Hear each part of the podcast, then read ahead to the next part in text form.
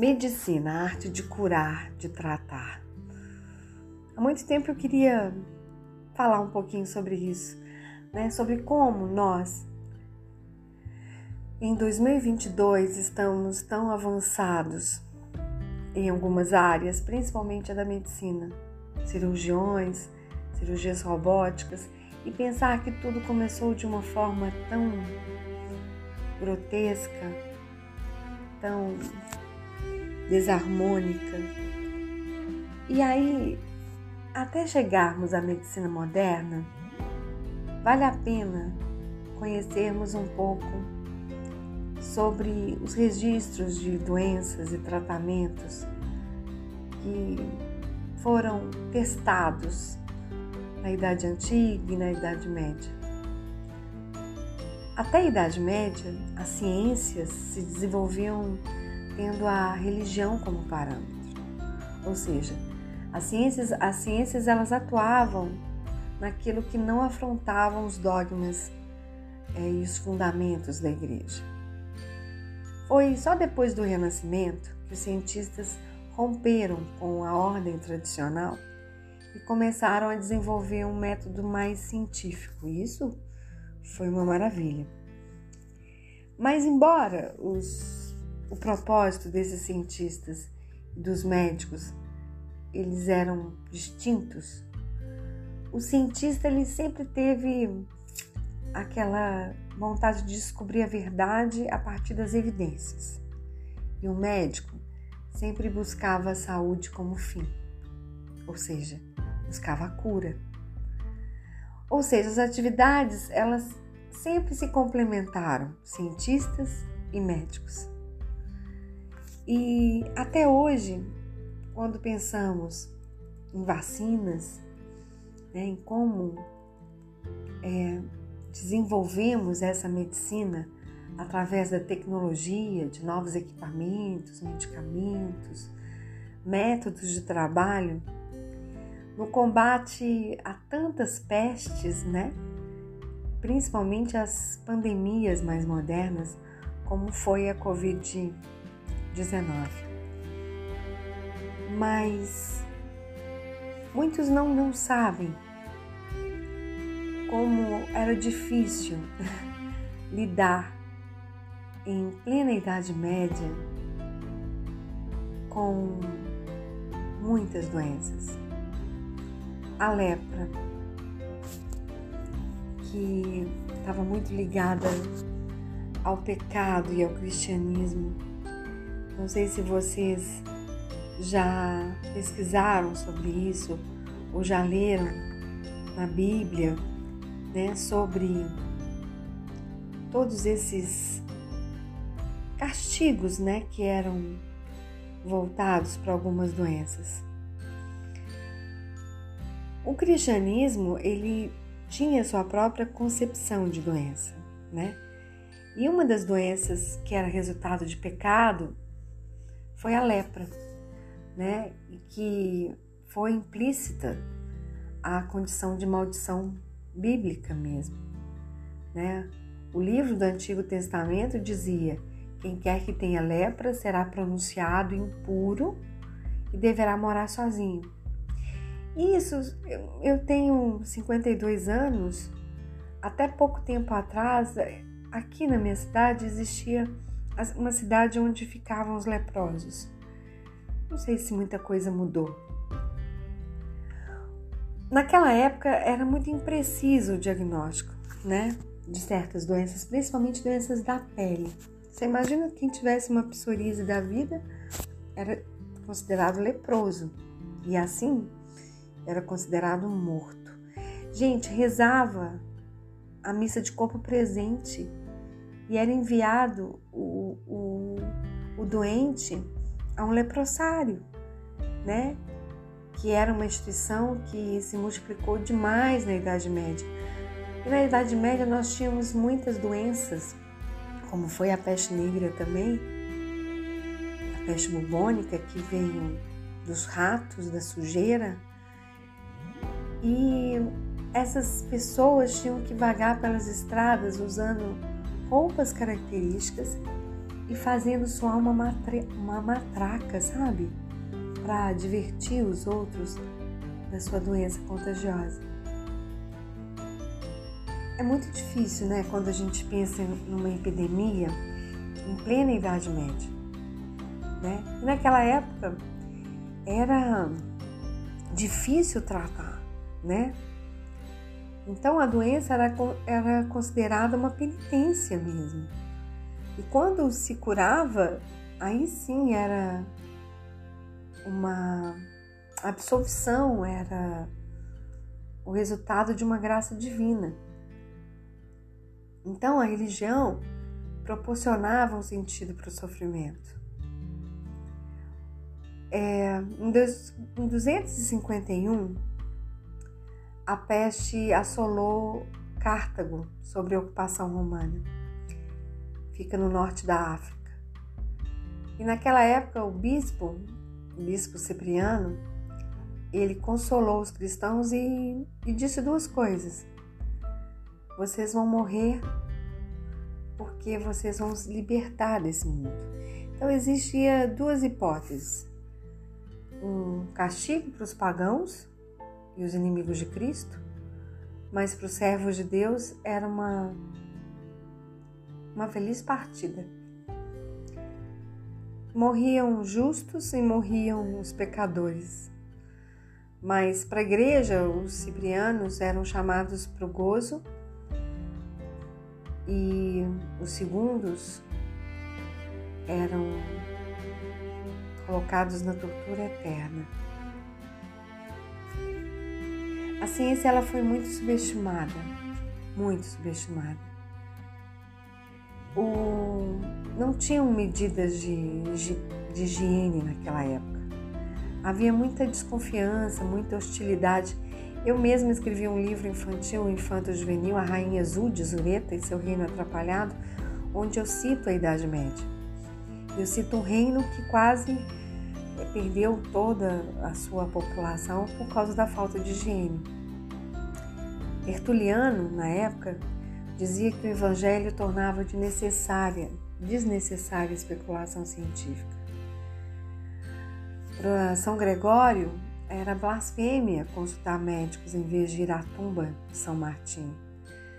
Avisava São Jerônimo aquelas cuja que mostrava áspera pela falta de banho. Quem se lavou no sangue de Cristo não precisava se lavar de novo. Os médicos eram poucos e não esperavam confiança. As escolas de medicina só surgiram, gente, no final da Idade Média. Até então, o aprendizado era empírico e excluía importantes conhecimentos, principalmente o de anatomia. Dissecar os cadáveres era uma prática severamente restrita, sobretudo por motivos religiosos. Considerava-se que a sacralidade do corpo de Cristo estendia-se aos demais corpos, vivos ou não. Em consequência, a medicina continuava se baseando nos trabalhos de Galeno, que não associava doenças a órgãos ou sistemas e na qual erros de anatomia não eram muito raros. Eram poucas as cirurgias que eram conduzidas na época e todas sem anestesia. Você imagina, sem qualquer asepsia. Eram praticadas por barbeiros, isso mesmo, até hoje existe diante as antigas barbearias inglesas uma espécie de mastro com listas brancas e vermelhas. Prestem atenção. Lembrando a essa antiga atividade, o vermelho simboliza o sangue e o branco as bandagens usadas nos doentes operados. Os barbeiros também faziam as sangrias, vocês já devem ter visto isso em vários filmes, um dos procedimentos mais comuns na época. A sangria era usada para tratar uma situação que o corpo tinha excesso de sangue chamava pletora. E o tratamento clínico não era muito melhor. Ai, para os reis, os médicos dos reis, eles tratavam cólicas renais. É, e você sabe o que eles faziam? Que eu pesquisei? Eles faziam um emplasto quente untado com mel e fezes de pombos para tratar essas cólicas renais. Mas a medicina, mesmo tendo todos esses problemas, ela não estagnou completamente na Idade Média. Na Espanha muçulmana, né, já que os árabes invadiram a Península Ibérica, os médicos árabes e também os judeus, os dois grupos que não conviviam em paz, nunca conviveram, inspiravam-se em Hipócrates e Galeno para introduzir aos pouquinhos importantes progressos em relação à cirurgia, à oftalmologia e à farmácia. Muitos não sabem, mas é, os primeiros hospitais eles eram muito ligados aos asilos para os doentes, né? Eles eram considerados asilos para os doentes, né? E eles recebiam, mas não tratavam adequadamente, né? Era mais para um conforto espiritual, sabe? Era uma mistura de procedimentos mágicos, religiosos, compensado com caridade na época. E só no final da Idade Média é que a medicina, o ensino da medicina, começou a ficar um pouco mais institucionalizado, né? Nessa época, lá em Salermo, na Itália, surgiu a famosa Escola de Salerno, né? Que funcionou do século X ao XII. É, era um lugar onde se fazia um estudo mais da prática, sob supervisão sempre de um, de um médico. O mais famoso médico naquela época, da escola de Salermo, foi Constantino. E lá nessa escola existia um código de saúde que continha regras simples, práticas e que levavam para uma vida mais saudável, né? É... Essa escola foi um pilar né, da educação médica na época, mas a medicina ainda não era autônoma. Ai, era ensinada da mesma forma como filosofia, como direito, né? A anatomia que continuava ausente do currículo, ela só apareceu, gente, na no renascimento, né, que eu falo, na, na renascença. Mas já lá na escola de Salermo, a, a, a, as cirurgias eram muito praticadas. Quem operava deveria adotar previamente muitas precauções. Evitar o coito, contato com mulheres menstruadas, alimentos cujo cheiro pudesse corromper o ar. Um desses alimentos era a cebola. E uma outra inovação lá da escola de Salermo foi a licença para que as mulheres pudessem praticar a medicina. Olha que bacana. Santa Hildegarda, uma abadesa beneditina, escreveu vários tratados médicos, né? E, e Trótula ficou conhecido como parteiro. Então, o final da Idade Média foi marcado por muitas, por muitas epidemias, né? Que vinham não só do Oriente, como a Grécia, como o Império Romano, né? Mas os movimentos naquela época, a promiscuidade, a miséria, a falta de higiene novamente dos burgos, os conflitos militares, as guerras, né? Tudo criou condições terríveis, explosivas para esses surtos né, surgirem, né? E o exemplo mais conhecido, como eu já falei anteriormente, são é a peste negra, né? Que é, são as epidemias de peste, né? Algumas causadas por bactéria, né? Por a, a peste bubônica causada pela pulga, né? Dos ratos, e, e, e aí a medicina ela foi cada vez mais é, correndo desses tabus, né? E hoje a medicina tornou-se mais prática, mais científica, mais moderna, né? Não desfazendo das crendices e superstições, né? Dessas doenças e outras, né, como a epilepsia, na época, a ciência ela não tem a explicação para tudo, muito menos para os mistérios do corpo humano, senão nós teríamos já é, remédios mais eficazes ou a cura mesmo, remédios que curassem o câncer, por exemplo. Enquanto esses enigmas persistirem, muitas pessoas vão, correr, vão recorrer ao sobrenatural, né?